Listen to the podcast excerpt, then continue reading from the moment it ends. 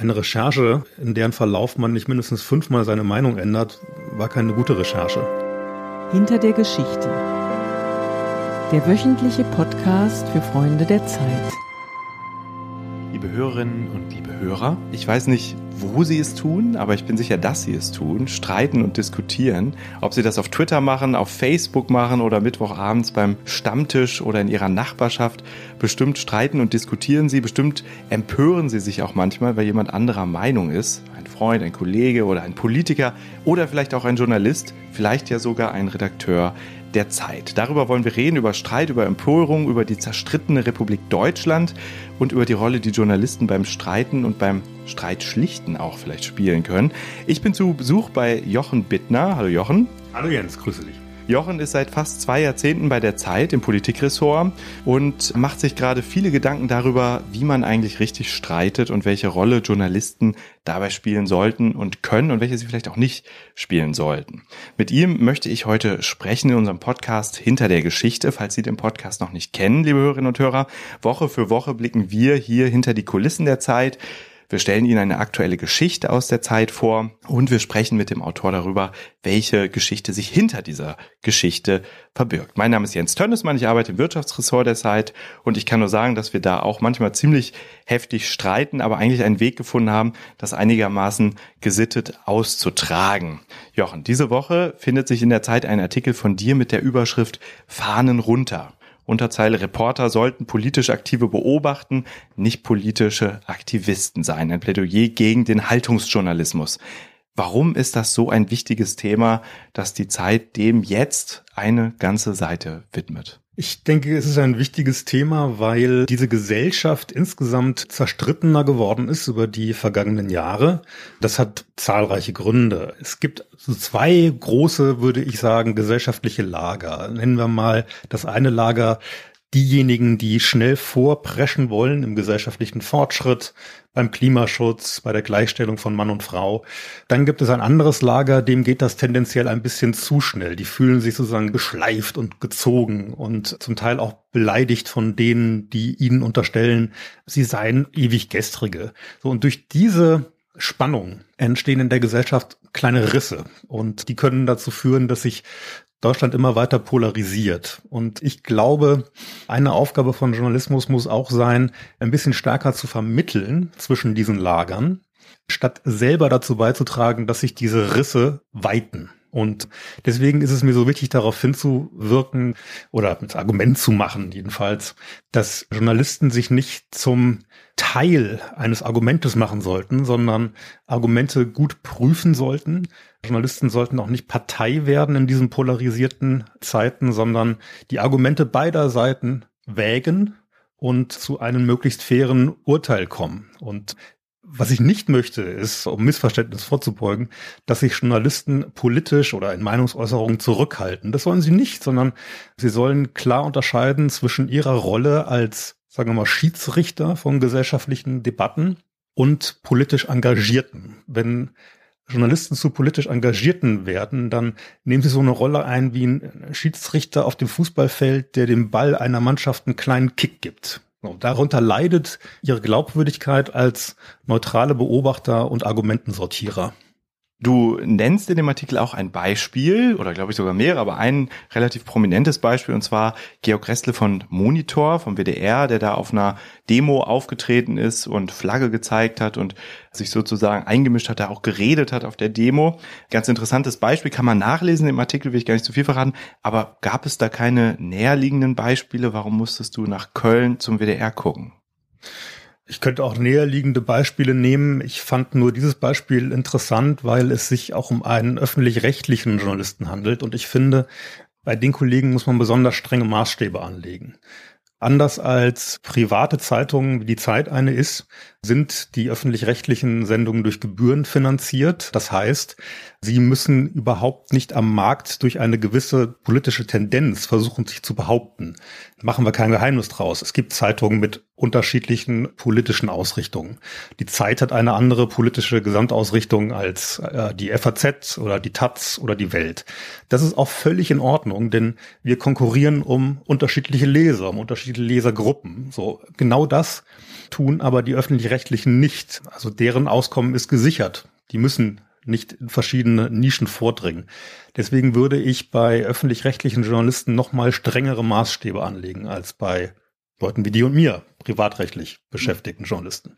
Ja, ich würde gerne mal ein Beispiel bringen, wo die Frage vielleicht ein bisschen schwieriger wird, als Dennis Yücel, der Weltkorrespondent aus der Türkei, als er in der Türkei in Haft saß. Da gab es in Deutschland viele Demos, Autokorsos, an denen sich auch Journalisten beteiligt haben, wo auch Journalisten zu aufgerufen haben. Ist das okay, dass man auf so einer Demo dann Flagge zeigt, wenn es sozusagen um einen selber, um den eigenen Berufsstand, um die eigene Meinungsfreiheit geht, dürfen Journalisten dann demonstrieren, wenn sie sich wirklich so unmittelbar betroffen fühlen? Oder würdest du auch da sagen, da müssen sie auch an der Seitenlinie stehen bleiben und das Geschehen beobachten und kommentieren und diskutieren, sollten aber nicht selber die Flagge schwenken, Free Dennis? Also ich finde, wenn Journalisten nicht mehr für das Grundrecht streiten dürfen und öffentlich auftreten dürfen, das ihnen ihre Arbeit garantiert, nämlich die Pressefreiheit, dann wird's bizarr. Natürlich dürfen wir das. Mir geht's eher darum, wie wir unsere Rolle, auch unsere privilegierte Rolle, das Grundgesetz in Artikel 5 weist der Presse bestimmte besondere Rechte zu, wie wir die in der täglichen Arbeit am besten ausfüllen. Und ich glaube eben, das tun wir dadurch am besten, indem wir stets beide Seiten beleuchten, mehrere Seiten beleuchten, indem wir versuchen, gute Argumente von schlechten zu trennen. Ich finde, unser Maßstab muss die kritische Vernunft sein, aber auch die Humanität. Und die Meinung von Georg Rest, die ich auch gut nachvollziehen kann, ist ja, dass er sagt, wenn wir zu objektiv an Dinge herangehen, wenn wir sozusagen jeder Meinung ein gleiches Gewicht einräumen, dann verschiebt das schon politische Gewichte, weil wir bestimmten Stimmen zu viel Raum geben. Das Argument kann ich gut verstehen, aber ich würde entgegnen, wenn wir mit der gleichen kritischen Sicht auf alle politischen Stimmen gucken, dann kriegen bestimmte politische Ansichten eben mehr Kritik ab als andere.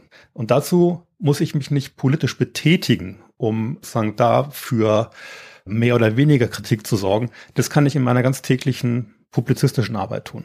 Auf Zeit Online charakterisierst du dich so ein bisschen selber, wie wir alle bei der Zeit. Da steht, dieses Ereignis hat mich journalistisch geprägt. Da steht, ich hoffe, dass mich keine Ereignisse prägen, sondern Haltung und Überzeugung. Woher man die gewinnt, das moralische Gesetz in uns und der bestirnte Himmel über uns. Also da sind Haltungen, da sind Überzeugungen.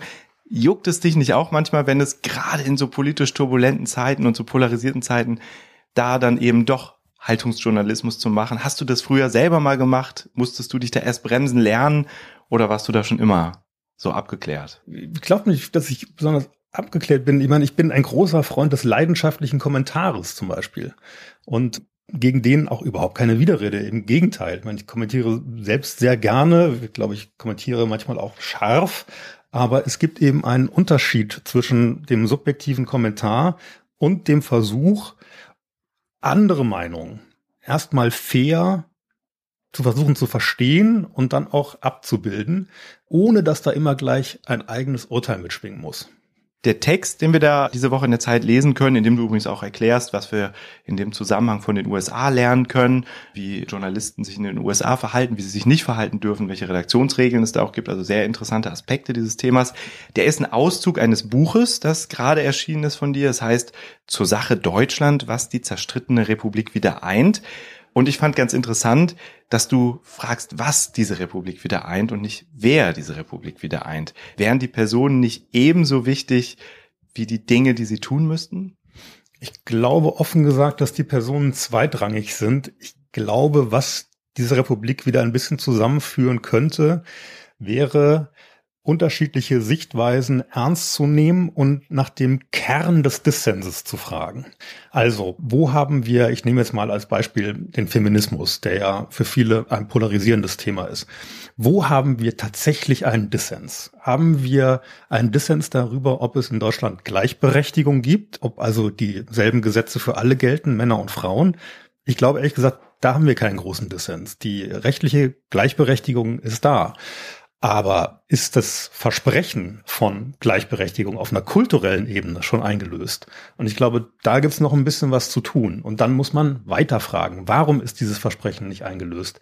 Haben viele Männer, vielleicht auch du und ich, noch sowas wie einen unbewussten Bias gegenüber Frauen? Haben umgekehrt aber auch vielleicht manche Frauen ein Rollenverständnis, das dazu beiträgt, das Patriarchat aufrechtzuerhalten. Also reden wir doch bitte über den Kern der Sache, statt uns über bestimmte Haltungen zu empören. Diese Empörung ist ja oft eine Ausweichbewegung, weil man an dem Kern der Sache vorbeireden möchte oder sich bestimmte eigene Fehler nicht so gerne eingestehen möchte.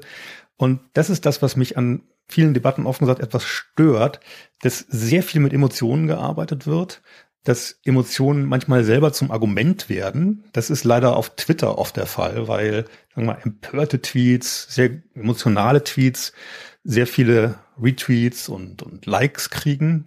Und auf diese Art wird Emotion zu einer neuen Richtigkeitswährung in den sozialen Netzwerken. Und das macht mir wirklich ein bisschen Sorge. Wird das nicht dadurch verstärkt, dass die Leute so sehr man das vielleicht als Vergiftung des öffentlichen Klimas beschreiben kann, wie du es ja tust, das irgendwie auch mögen, zuzugucken, wie sich Leute streiten und sich mitzuempören oder die Empörung anderer zu erleben. Also verstärkt sich da nicht was, was man vielleicht schon aus dem alten Rom kennt, Brot und Spiele, dass wenn Leute sich öffentlich streiten und eben mit Argumenten den Kopf einschlagen, dass es vielleicht auch unterhaltsam ist, dazu zu sehen und wie schwer ist es, diesen Hebel auch umzulegen, dass man damit eben vielleicht auch anders umgehen lernt. Mhm. Also ich glaube, dieses was man zirzensische Element gehört zu einer Diskussion da auch zu einem gewissen Grade dazu, zu einem guten Streit. Soll ja auch unterhalten, soll die Leute ja auch fesseln.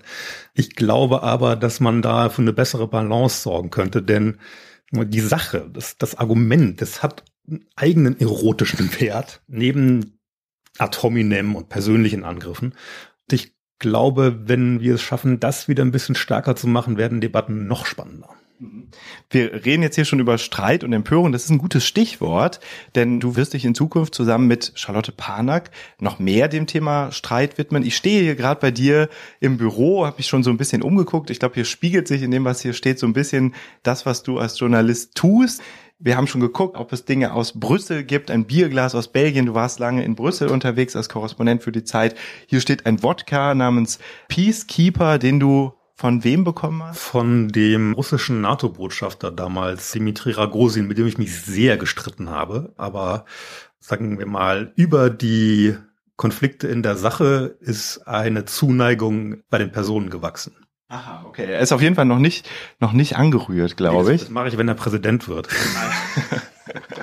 Also man sieht schon, hier spiegelt sich in dem, was in deinem Büro ist, deine journalistische Biografie. Aber was ich vermisse, ist irgendwie der Boxsack. Wenn jetzt das Streitressort kommt, wie wollt ihr das angehen? Wird das ein Ressort, das eher den Streit versucht zu beenden und ein äh, Deckmantel der Harmonie und der Einigkeit über die Dissonanzen zu legen, die uns ja alle so empören? Streit endet nie, das ist ja das Schöne dran, deswegen wird dieses Ressort auch hoffentlich lange ne-, leben.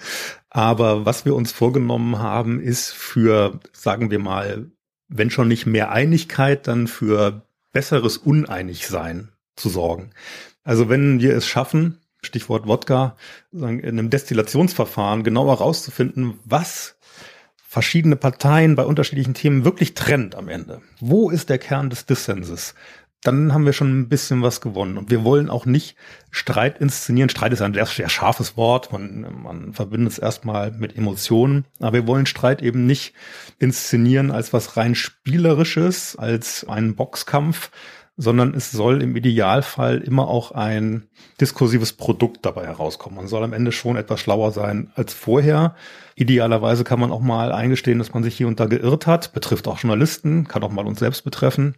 Man kann auch mal sagen, wo man erstmal einer Meinung ist und sich von da aus genauer in die Schichten vorgraben, wo der eigentliche Dissens steckt. Manchmal ist es schwierig herauszufinden, wo genau der Unterschied liegt. Die Zeit ist ja ein Blatt, in dem Streit seit jeher ja verortet ist, wo verschiedene Ansichten aufeinandertreffen und man sich auch leistet, Dissonanzen offen auszutragen und Argumente gegeneinander antreten zu lassen. Warum braucht es denn jetzt noch ein Ressort, das sich dem Thema Streit noch mal ganz besonders verschreibt? Zum einen kann man sagen, diese Qualitäten, die die Zeit schon hat, die können wir noch deutlicher ins Schaufenster stellen.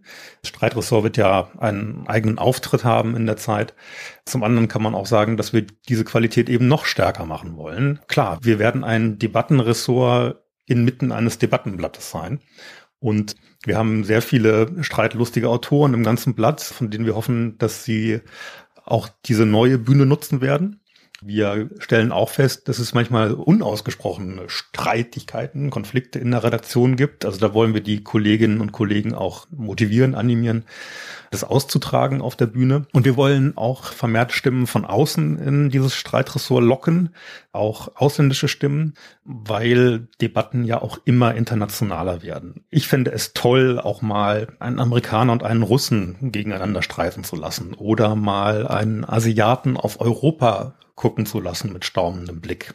Also da gibt's noch eine ganze Reihe von Möglichkeiten und Perspektiven, wie die Zeit als Debattenblatt ihre Qualitäten noch stärken kann. Du leitest und entwickelst das Ressort zusammen mit Charlotte Panak. Ihr seid also zu zweit und habt dann auch ein Team um euch. Aber muss man sich, müsst ihr euch eigentlich sehr einig sein, um gemeinsam ein Streitressort zu leiten? Oder ist es nicht besser, wenn man dann auch ein bisschen selber zerstritten ist? Ja, wir werden natürlich sehr dialogisch sein müssen und wollen und da wäre es kontraproduktiv, wenn wir immer einer Meinung wären. Es wäre aber auch kontraproduktiv, wenn wir uns zerlegen würden. Aber ich glaube, wir, wir sind da auf einem sehr guten Weg und loten unsere unterschiedlichen Einstellungen aus und machen die fruchtbar. Ein Thema, das mit dem Thema Streit besonders verbunden ist, ist das Thema Emotionen. Kürzlich hast du mit Lesern darüber diskutiert, wie man eigentlich mit Emotionen umgehen oder wie ihr umgehen wollt mit dem Thema Emotionen. Da hören wir jetzt mal kurz rein. Hier hinten eine Frage.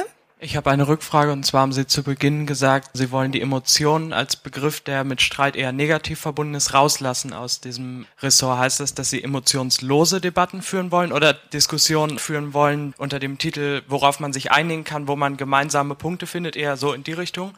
Wir müssen uns einfach auf Fakten als Diskussionsgrundlage zunächst mal einigen können. Dann kann man weiter über sie streiten, aber wenn wir uns nicht mehr auf bestimmte Fakten einigen können, dann dann können wir gar nicht streiten. Wir müssen den Boden bereiten für guten Streit, empirisch. Ja.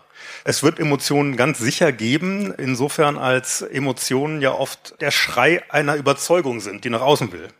Deswegen nehmen wir unsere Emotionen ernst, wir nehmen die Emotionen von Politikern ernst, aber wir würden dann auch immer fragen, was steckt hinter der Emotion und wir würden eine Emotion nie mit einem Argument verwechseln. Das gilt dann auch, wenn, wenn sich mal jemand beleidigt fühlt. Also um es mit Christopher Hitchens zu sagen, wenn du dich beleidigt oder angegriffen fühlst, würde ich immer noch fragen, was dein Argument ist. Oder dein Gegenargument ist. Also Emotion als Signal, dass hier etwas gesagt werden soll, jederzeit. Aber die pure Emotion wollen wir nicht. Ja, das also ein kleiner Ausschnitt aus einer Zeit-Freunde-Veranstaltung, in der du das neue Ressort Streit den Lesern erklärt hast. Ich würde gerne noch mal ein paar Schritte zurückgehen und mal nachforschen, warum du eigentlich Journalist geworden bist. Du warst ja vor der Zeit bei den Kieler Nachrichten, bei der Frankfurter Allgemein. Also Jochen, warum wolltest du Journalist werden? Es war immer schon ein großer Wunsch und ich kann dir gar nicht genau sagen, woher der kam. Vielleicht tiefsitzende Prägung. Ich bin in einem Elternhaus aufgewachsen, in dem es sehr unterschiedliche politische Ansichten gab, wo Streit am Mittagstisch dazugehörte.